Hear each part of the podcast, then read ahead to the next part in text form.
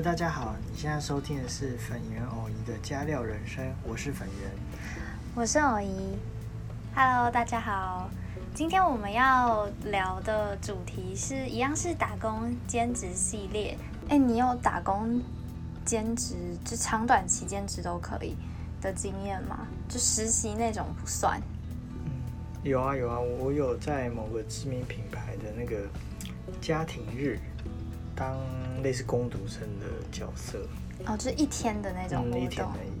哦，我也有当过类似这种的活动现场人员，然后唯一一次比较长期的打工是在日本的和食店洗碗。那你当初为什么会想要找那个打工啊？因为学生的时候，就大学的时候，我都觉得说实习有钱可以拿。哦，又有东西可以学，然后又可以写在履历上，然后感觉很值得，所以我就是没有特别去找过 part time 啊这种。其实我当初找这个打工，应该只是为了赚钱而已，因为他其实 时薪很高吗？有点忘记，他应该其实蛮高的，就是比最低薪资高高高不少。然后就是一天，然后那时候应该是礼拜六吧。然后一个人在台北，如果没有约的话，就觉得很无聊，所以干脆去那个活动那边。也是也是，嗯，听起来也蛮还不错。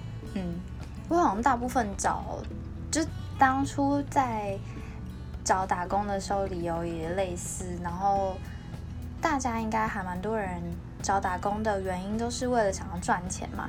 那我自己的话，学生时代唯一为了赚钱去找的打工。算是就是在日本，那时候想说哦，日本的时薪蛮高的，然后我在那边可以赚钱，然后说不定又可以在就体验一下日本的职场生活，然后呃学练习一下日文。结果我那时候去了才知道，每一个都道府县的最低时薪是不一样的，就是因为东京可能很多人的时薪最低我不确定现在是多少，可是当时大部分的人时薪最低。因嗯，法定我不知道，但大部分都是一千日币左右。但我当时是在时薪最低的都道府县，然后它一个小时是七百八十日元，然后就其实好像也没有多高，嗯，但我们比台湾还高。对，其实高蛮多的。然后对，反正那时候就想说啊，可以也可以学个日文啊什么的。然后我那时候我妈超级不爽我找这打工，因为她就觉得在家里连个水都不碰，然后你干嘛要出去外面？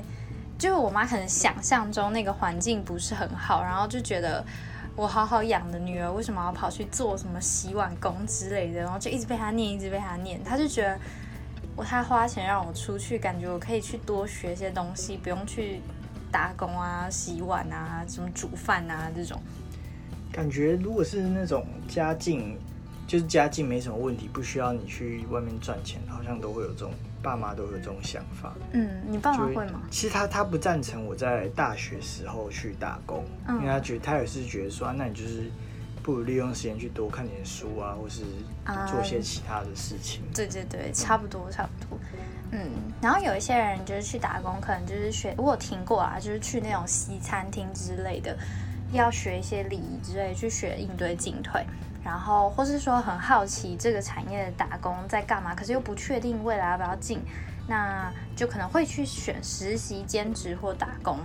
那你可以简单介绍一下你刚才讲的那个品牌的就是一日工读生，大致上都在做什么嘛？就我也简单介绍一下。它其实因为它是我们是这样，就是我们可能是礼拜六很早的时候就去集合，然后那个家庭日是在一个大草原上举行，嗯，然后我们就是一坨可能。四五十个攻读生吧，就先集合。集合之后呢，他就会开始分配哪哪些，比如说可能这个这个场地需要什么什么几个几个人，然后开始再把这群人做划分。哦，所以他是当天才分配对他其实当当天才分配工资。然后比如说可能男生要去帮忙。怎么架架舞台啊，嗯，或是立立那个帐篷啊等等，然后女生可能就去去帮忙包一些礼品啊，或是礼物那些，嗯，所以是当天的时候才去做划分，然后那时候我就被分配到去顾摊位，因为家庭日其实有一大部分是它有很多摊位，然后那些摊位基本上都是在玩一些小游戏。啊，给小朋友那种，给小对对对对，那就是会有很多那些人来。你这个摊位，然后去做破关啊等等的。嗯，对，所以我那时候被分配到，我跟一个另外一个女生，然后就一起做一个一个小游戏，其实蛮蛮像大学的营队时候那时候办的那些游戏，对对对。对，然后我大概就是整天都待在那里。那你觉得好玩吗？非常的累，因为我是做那个那个游戏是，反正就是人家丢沙包嘛，然后就是它是一个就就是饮料罐，然后排成三角形，然后让人家丢，然后打中了，然后就给人家盖章，然后礼物这样。然后因为那个那个设计实在是太太烂了，因为它太近了，所以丢过去马上就打中，然后你要赶快冲去排，把它排起来。哦，你这循环很，就是一直不停的循环这样。那小朋友丢到你身上吗？没有，因为我常常射气球会差点射到那个人呢，还是没有人讲。那时候就是，而且那时候分配的其实蛮不好的，因为那时候，呃，其实中在中午的时候，就是你会去吃饭嘛，嗯，然后变成说我们那个摊位是两个人，然后一个人去吃饭。但是就剩我一个人，对啊，所以我一个人要排那个饮料，然后又要引导大家要讲解游戏规则，然后又要给大家盖章，所以那时候中午时间是真的还蛮累的，然后没有办法休息这样。哦，我还蛮惊讶，竟然当天才分配任务。当天才分配。我之前也是类似，就是去做过这种临时的活动现场人员，然后去有去过记者会跟产品发表会这种。嗯，可我那时候也我也觉得真的是神之类。然后那个时候是活动前，我们就开了好几次会。然后活动开始前就是要先打电话假关心，然后真提醒记者啊，或是有报名要参加的人来，这样子就要确保出席率是好的。然后当天就是要机动性的去协助一些杂事，像是什么买便当啊，然后是突然缺了什么简报笔，就赶快去买简报笔啊，然后。呃，有超级多礼品要包装，那时候记得包了一两个小时，然后也是十几个工读生在那边包，这样就是要从拆箱到全部包起来，就听起来感觉好像没有很难，但真的是超级就是很花劳力很累。然后其他就是例如什么很常见的引导路线啊，入场离场路线，或是叫计程车啊，或者是送。我之前是有帮忙叫计程车送活动组的主管去离场，然后这个其实也蛮蛮累的，因为就是你还要跟你的同伴一起，就是有人在电梯门口打，就一看到主管就要打电话给你。然后我们当时是办活动的，就是主管他们啊，就有先发给我们所有高阶主管的人脸、名字、中英文姓名，然后你就要去背那些人脸，因为他。在电梯里打电话来的时候，下电梯的时候，那个电梯打开，超级多人，你就要自己认出几个人，哪哪几个是主管，然后就要赶快引导他，然后又要在他下电梯的这个过程中叫到计程车，我觉得压力超大的，对啊，但是像是这样，然后。之前在我之前在日本的秋田的和食店当洗碗打工仔，其实跟台湾的差不多，其实就是排班制。然后因为我没有，可你只只洗碗哦。对啊，因为他不让我出去当外场，就是内场，对啊，也也要煮饭，不能煮菜，但是要煮饭，就是那个洗米倒米进那个米缸。因为感觉如果以餐饮来说。洗碗这个工作好像是正职，然后在台湾就可能是正职。你除了接待啊什么的，煮饭你还要负责洗碗。啊那他们就是请一个洗碗打工仔。对啊，而且而且因为那时候有就是留学生有规定，不能一个礼拜不能超过不知道几个小时。但爷爷还是就是那店长是个爷爷，爷爷还是雇佣我。而且那时候日文也没有特别好什么，我原本很想要学日文，就进去发现根本就学不到，因为。好，就是等一下可以讲。好，我先说这在做什么，然后因为我没有在台湾打工过，有点难以比较。之后如果有有人在台湾餐饮业打工，我们再一起聊聊看。反正他就是月初都要去交那个大便的检验，就要拿一管大便给公司。然后你说做餐饮的都要这样？对，然后没给的话，你那个月就不能上班。就你月初就是要给，然后反正到了之后，当天到了之后就是要先换工作服，然后再去指纹打卡，然后洗手啊，然后洗碗。然后他洗碗的话是又是核食店，就是大家也知道核食就是有超级多那种小盘子、小碟子，超级崩溃的。然后呢，他就是要先用清水洗，洗完之后要放放到一个篮子，然后那个篮子送进洗碗机，然后洗碗机洗完之后拉出来，然后再最后冲洗，然后去归类这样。然后归类是整个厨房这样归类，所以就蛮大的。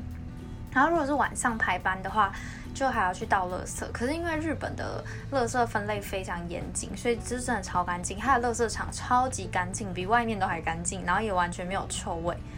然后这是我最喜欢的工作，倒垃圾，因为可以推着推车跑出那个店。我我之前做的那个核食店是在日本的我乡下蛮大的一个连锁某叫做 EOMO。然后我是在 EOMO 里面的和食店，所以他我就可以在里面跑来跑去，然后就会遇到一些学校里面来逛街的朋友，然后就可以拉勒一下这样子。对，然后它里面呃里面内场的环境就跟大家看日剧的时候是一样。以前我们看的通常都是外场，不是那个日本料理店，你一进去他都会喊什么伊拉夏伊玛塞之类的。虽然在内场里面不用喊这种欢迎光临。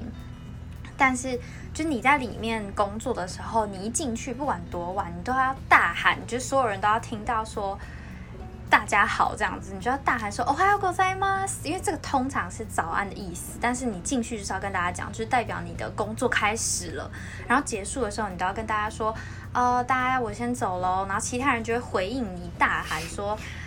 辛苦了，这样子。然后呢，如果你有其他同事要走了，一样也是，就是你不管在忙什么事情，你洗碗洗到一半什么，你一定要转头过去，就是对他说 o s c a r i s a m a d e s 或 o s c a r i s a m a d e s t a 什么之类的这样子。就我一开始超不习惯，因为我我可以接受，因为那时候我其实已经在日本待了一段时间，就是还蛮习惯说我跟你这样子讲，可是我很不习惯大喊出来，就很尴尬。对，感觉是不是只有客客人进来的时候才大才需要大家一起大喊？以前我是以为这样，可是我们在那一场就是全部都要对。然后你要做完这些，你才能去打卡、下班、换衣服，就才叫结束，不然你就会被店长念。哎，我想问粉圆，就是那你之前那个打工里面有遇到什么印象很深刻的事情吗？就好的、坏的都可以。就很深刻的，或是就遇到什么很强的小孩啊，或是跟你一起合作的人，是不是有没有很欠打，还是很少？他很欠打，多欠打。他中午吃饭之后就不回来了，没有啊？他中午吃两个小时。他男的还是女的？女的。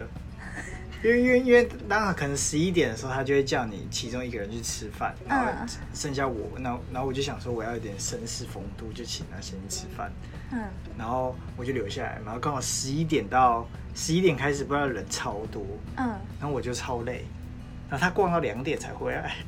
有点过分，因为办活动通常都非常忙，你通常会很不好意思，或是说，或是说你去买东西，顺便帮你也买那种方便吃的御饭团之类的。我以为他，就因为那时候他要走的时候已经很忙了。我是喜欢听。然后我觉得，我觉得他应该要赶快吃一吃，赶快回来帮忙。嗯，结果他就飘走了。真的好啊，这世界上厚脸皮的人真的很多。而且那时候屁孩刚好非常多，然后你要指引他的动线，避免那些屁孩一直去拿一些沙包等等。好，感觉好累啊，感觉你也不擅长应付这种这种混乱的状况哎。我后来就不不想接这个打工了，钱真的很难赚。好笑。而且我就是站，真的是站一整天，完全没有坐下，然后嗯，对，最后领钱的时候就很心酸。真的，你真的不会觉得那个钱很多，你最后领到的时候就觉得那完全就是你应该得到的。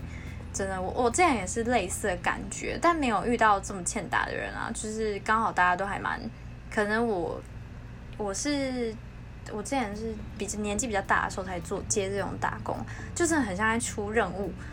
然后刚刚讲到，我就有一次被分配到要离场的时候帮主管叫车离开，然后这个我也没有做过，然后。这个真的压力超大，因为他活动那时候我记得是办在大概十楼、十一楼，然后预计离场时间一开始，我们大家就被通知说十点半，晚上十点半到十一点大概离场时间。那这段时间十楼就会有一起的工作人员打电话给我，或是赖我说现在要下来几位，他也不会告诉我是谁，那我就要自己在电梯打开那一瞬间认出是谁，然后我在他接到电话通知的瞬间，我就要赶快安排车子。然后常常会发生，就是我记得上次是有发生一些状况，是例如他打来说下来四位，然后呢就，然后可能五分钟后说呃下来六位，然后我觉得哦超崩溃的，就是你要用各种方式，就手机 A P P 叫啊、赖叫啊、当场拦啊，然后又打电话什么的，然后会是请旁边的人帮忙，然后车不够真的超紧张，因为那些长官都。我我猜测啊，他们参加以其他的活动都是很习惯，有人已经帮他们准备好东西，他们就只要坐上车就好了。对，所以就是压力还蛮大，因为然后我又有点脸盲症，然后还要记得他们的名字，英文名字、中文名字，然后又要第一时间认出来引导他们。哦，那时候真的心理压力超大的。可我那时候做完，我的老板说这件事做得很好，我很开心。对啊，好啊，然后呢，另一个是记者会的，这个倒是还好。我觉得印象比较深刻的事情是，那时候还蛮夸张。我我不太我不知道那两个网红的名字是谁，好像是运动型网美。然后我们是办一个记，就是产品新上市的记者会，一个知名耳机品牌，然后就请那个，因为他是。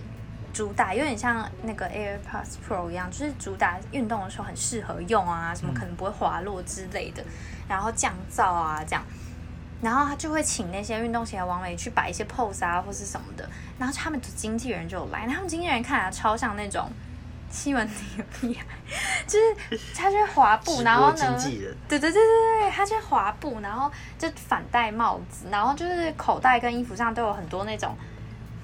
那叫什么啊？就吊着的拉链啊，跟链条之类的东西，那他就一直在会场里滑来滑去，然后就很引人注目，因为大家都很忙，我就很有点困惑，他到底在干嘛？就是工作人员放东西的地方，就看到他用手在那边一路摸大东西，就很可疑啊，感觉很像要偷我们东西。那我就在他后面很大声的发出声音，然后他就滑出去了。我就整个很傻眼，我想说这人是在干嘛？一般人我们为了避嫌什么的，绝对不会去手摸别人的包包，因为他这样一排滑过去，我整个超害怕的。因为大家真的超忙，没有人有空管你在干嘛。那时候有跟主管讲啊，他就没有什么再进去。但那就是办这两场活动真的非常的累。我记得我那时候帮大家买便当，然后那个便当买了好像是二三十个吧，然后我跟我跟。一个女生一起，两人手无缚鸡之力，然后搬上去，真的手要断了。然后就最后完全没有人有空吃，然后我回家才吃。然后因为它里面有一道菜是酸菜，然后我以为是酸菜的味道，就其实是整个便当酸掉。但因为我真的太累太饿，我完全没有闻到，就是完全感觉很像失去嗅觉，完全没有闻到。我就是把它吃完，然后就。大拉肚子拉了好几天，然后第二天大家讨论的时候，我才知道哦，原来那个便当酸掉了。所以大家都没吃，就你吃了。没有，也有一个人吃了。好啊，然后另一个就是，可是我比较无聊，就是那时候在当日本当洗碗工的时候，就是我觉得洗碗机洗完的碗真的超级烫，它有时候那个水会沉在那个小钵子、小碟子里面，然后我就会先。弄其他的东西，先分类啊，或是先弄上一批洗完的东西，或是抓着边边拿出来给它放凉一下。然后每次内内场的那个阿姨，那个欧巴桑都会走过来，然后就是有点微不耐烦，霸气的把那个装着碗盘的篮子从机器里扯出来，然后就会笑我，然后就他就会意思就是说这有什么好怕的什么之类的。可我那时候就想说，我真的要被烫死，我就不管他。然后另一个我觉得比较奇怪的事情，我不确定这个是特例还是说日本的打工的地方都这样。就是那个时候我们的打工的地方有台湾人、日本人跟有一个越南人。然后，但有一次我跟台湾人一起上班，然后我们两个就一边喜欢边边聊天，然后就被店长啊还有其他人就说什么上班的时候不能讲话。可是我们在内场啊又没有影响到别人，然后我就不知道他的的意思是说不可以讲话，还是说。不可以讲非日文的东西，对，因为我跟越南人讲话，他也就不会说什么。可是那个越南人就是，有，就是他可能刚学日文，然后我都听不懂他在说什么，然后他也都听不懂，就是店里的日本人在讲什么，然后我就要跟他讲英文，然后他英文口音又蛮重的，然后我就我们两个就，就我觉得好像全世界都沟通不良，但爷爷好像也没差，反正他就觉得只要有人把碗洗干净就好。好，来最后最后问一下，问一下你，就是粉圆对上班族兼职副业的想法，就是类似，因为最近很流行那种斜杠人生嘛。如果以上班族哦，对啊，我觉得上班族可能真的要以自己的能力或是你自己的身心状态去做。哎，你讲跳我讲的，我想不出来，直接直接抄你的。好啊，没有，因为上班族其实像我的状况来说，其实上班真的很累。嗯，所以你下班完之后，你真的只想看个剧，然后放放松就好了。那我觉得，如果是这种情况的时候，其实你在没有经济压力的情况下，我是觉得不用勉强去硬要兼职嗯，对啊，就是还要去做其他工作，那我就觉得你不如上完班就好好休息，这样，嗯，这样会比较好。那。如果说是你额外很有兴趣的事情呢，就是例如我自己啊，我自己有经营那个嘛美食部落格之类的，就是对我来说是一种兴趣，你觉得呢？我觉得兴趣倒是还不错啊，就是你可能除了上完班之后，你可以培养一些兴趣，因为兴趣毕竟如果你真的做的很累，但是你还是会嗯蛮开心的，而且呃，说不定你做这些事对于未来真的是有帮助。但是如果你真的是只想为了赚钱，比如说去做这种一天的，然后那么累的打工，其实对你可能未来也没有帮助，你就只是赚到那一天的劳力钱而已。我是觉得没有那么值得。嗯，是没错。好吧，那我们想法差不多。好吧，总结一下，反正就是，其实我觉得这个东西很难以个案来去概括说。这件事一定是好，或是一定是不好，主要就是看每一个人说你到底想要什么样的生活。有些人就是很喜欢生活被塞得很满、很充实，然后或者说你有没有什么未来的目标？你目前的工作可能暂时没办法给你，让你达成这个未来的生活目标。对，那不管怎么样，也像刚才粉圆讲，就是要以自己身心能符合状况为主，就是人还是要留得青山在，才会有柴烧，这真的很重要。对啊，就是你，你生活如果是百分之百满的话，你真的会崩溃。但如果你的工作可能对于你的身心来说，不管是压力上还是体力上，可能大概六五六十趴的话，那当然你可以考虑去拓展一下其他的领域。对，像我朋友就是他，他就是会说，他觉得他的工作相对轻松，没有太多可以学习的地方，但是因为性质稳定，很适合他的个性，然后待遇也不错，所以不打算换工作。可是他就会觉得说他的生活很无聊，这个时候他就会非常向往去学新东西，或者是去做一些斜杠的兼职，让生活就是更多变化，然后也多认识一些人啊，接触一些新事物。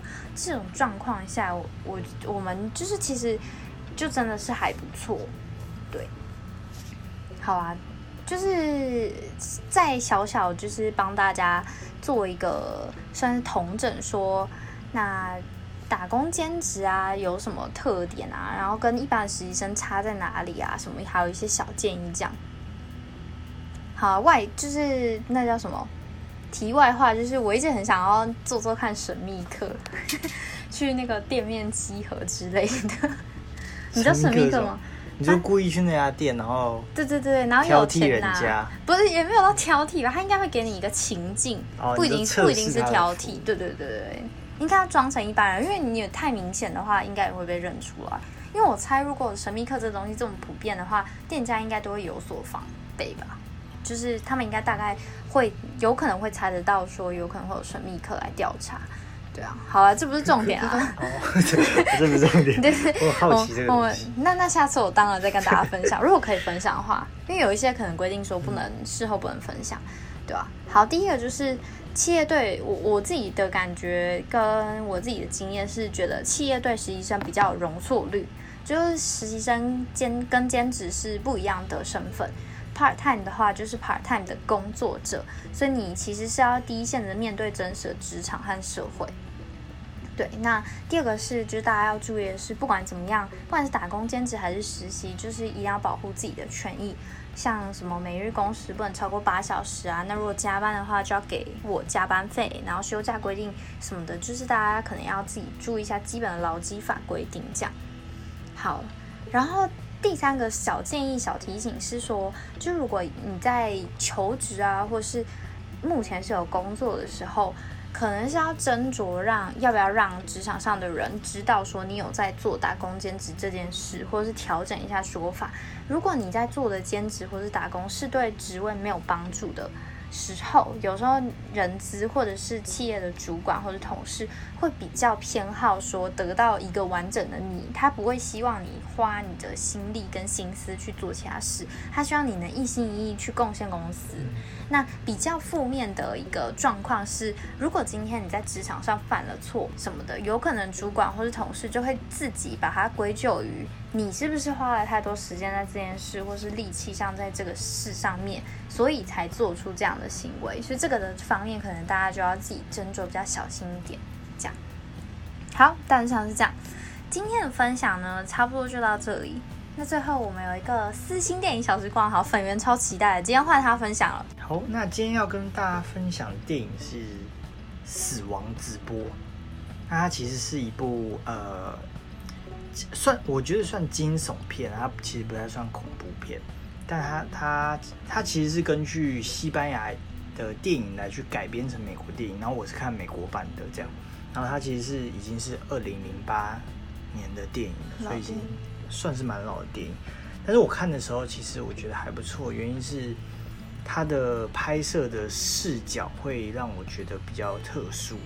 它的海报好可怕啊！海报对绿绿的。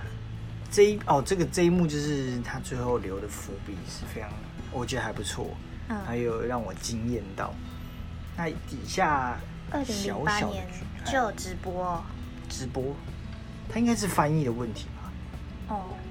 没有他，他那时候的直播，他那时候直播意思应该就是现场直播 live 的那个，而不是我们现在这个直播。对啊，那时候十年前应该还没有直播。好，那底下就是小小跟大家剧透一下，他到底在讲什么。其实呢，他就是一个电视台女记者，然后她有一个摄影师，然后他们两个人呢就进到了一个这个消防局。然后想要去跟拍这些消防员啊，平常的任务啊、工作，或是他们的生活作息在做什么。然后他当然他们因为是电视台嘛，所以就很希望能够拍到一些他们出任务啊，或是他们执勤时候的一些精彩的一些片段。嗯。然后很幸运的是呢，当时候就会就有一件事情发生，就是在一座公寓里面，然后。呃，他们就是有有一个老奶奶吧，我我印象中是一个老奶奶，然后好像发疯了，然后他们就是呃被警察请去支援，所以他们这个消防队就出动了，然后就进入到这个公寓里面，然后去支援。但他们去他们进去之后，发现这个老妇人啊，就这个老老奶奶啊，变得非常有攻击性，然后甚至一开始在电影一开始就伤了两个人，变僵尸了，对。真的，对，哇，直接我随便我随便乱讲哎，我不知道，因为这听起来很像，因为后来不是出很多那种僵尸电影，对对对，但但是我必须要说，在那时候就二零零八年，其实这种什么病毒啊，变成僵尸啊，还有疯疯癫癫啊，这种这种东西的剧情是比较少的，所以那时候应该一推出，大家是蛮惊艳的。简单来说啊，不是简单来说，哎，还没介绍完呢。哦，对，剧情就是啊，他们想要把，因为有人受伤了嘛，所以他们想要把他们的同伴赶快送到医院去，就发现呢这个公寓的大门已经被锁起来了。嗯，被政府部门出动军队封锁了整座监狱，啊，不，不是 监狱，大楼，这个座公公寓在大楼。你说警察去的时候吗？警察去的时候发现，还是谁发现？不不是说有有人打电话给警察，发现有一个老妇人把自己锁在。对啊，因为那时候消防队已经进去那间公寓了。嗯。然后那个女主角跟她的摄影师也进去了。然后然后就发生了攻击事件。哦，然后后来就被锁起来。对，受伤的人是警察跟一个消防队员。嗯嗯嗯。对，然后那时候他们尝试把人送出去的时候，就发现就被锁起来了。啊，对，然后整间公寓就是被团团围住，没有任何的出可，就是不能出去这样。那里面的人，但因为里面还有非常多的住户，就搞不清楚到底发生什么状况。衰掉。对，然后就像现在的僵尸片，就是僵尸片一样，一个一个被咬，然后一个一个发疯。啊。然后存活的人越来越少，但他们就一直出不去。然后最后就大家都死掉了。对，就是哦，南岳是摄影师跟记者，所以他们就有 live，是这样对不对？哇，直接被你讲光光，我都不用讲。所以反反正剧情，就是如果你去看的话，你会觉得就是有点老套，因为其实我们我们近年来这种片非常多，嗯，但它我觉得它特殊的地方就是它从头到尾拍摄的视角都是那个摄影师，嗯。的视角，那那个摄影师就是摄影机的机这的视角。哦，我知道知道，跟我们一般那种上帝视角对上帝视角或者是谁谁谁的视角其实不太一样，所以你整部片你就是。你就会变成你在荧幕前面看，然后你好像就是那那一台摄影机，嗯，然后你基本上你的呃摄影就会跟着女主角，然后女主角到处乱跑，你也跟着乱跑这样，所以我觉得还蛮特别的。但是有时候你会觉得，呃，我觉得他还蛮拟真的，是因为他从头到尾那个镜头就晃来晃去的，因为有时候他逃命啊，或是他甚至要拿摄影机锤人的时候。就那个镜头会非常的晃，但是你虽然会有点不舒服，但是你就觉得还哎还蛮真实的，嗯，对啊，所以我还蛮推荐的大家去看这种复古的惊悚片，嗯，或是 分享完了，剧情完全被 没有，而他后来因为我是看我只有看一集而已，是美美国版的，但是美国版我记得后续还有突出很多很多的续集，但是好像。它整个内容的套路都都差不多。啊，就是什么病毒对病毒爆发，然后大家就开始疯狂攻击人啊等等的，对啊，所以诶，同样套路的电影我自己也不会去看非常多啦，嗯，但是我就是会看可能看第一集，然后知道他整个了解剧情之后，就觉得满足，就觉得对，就觉得可以了，好。没错，那大家呃对每呃今天的电影分享大概就是这部。好，那我们就在这里结束，大家下次见喽，拜拜。